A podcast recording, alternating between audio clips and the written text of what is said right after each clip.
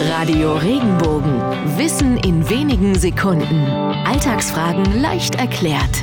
Woher kommt der Begriff Trittbrettfahrer?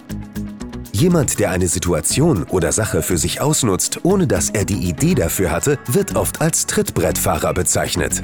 Entstanden ist der Ausdruck in der Zeit, als Busse oder Straßenbahnen noch Trittbretter als Einstiegshilfe hatten. Kurz vor der Abfahrt sprangen Schwarzfahrer oft noch auf diese Trittbretter und fuhren so ein Stück weit mit, ohne dass sie dafür bezahlen mussten. Schwarzfahren selbst leitet sich übrigens sehr wahrscheinlich vom Begriff Schwärzen ab, mit dem ursprünglich Schmuggler bezeichnet wurden, da solche Aktionen meist nachts durchgeführt wurden. Die Schmuggler färbten sich dabei noch ihre Gesichter schwarz, um nicht entdeckt zu werden. Heutzutage werden viele andere verbotene Dinge mit der Farbe Schwarz in Verbindung gebracht. Neben Schwarzfahren etwa auch die Schwarzarbeit.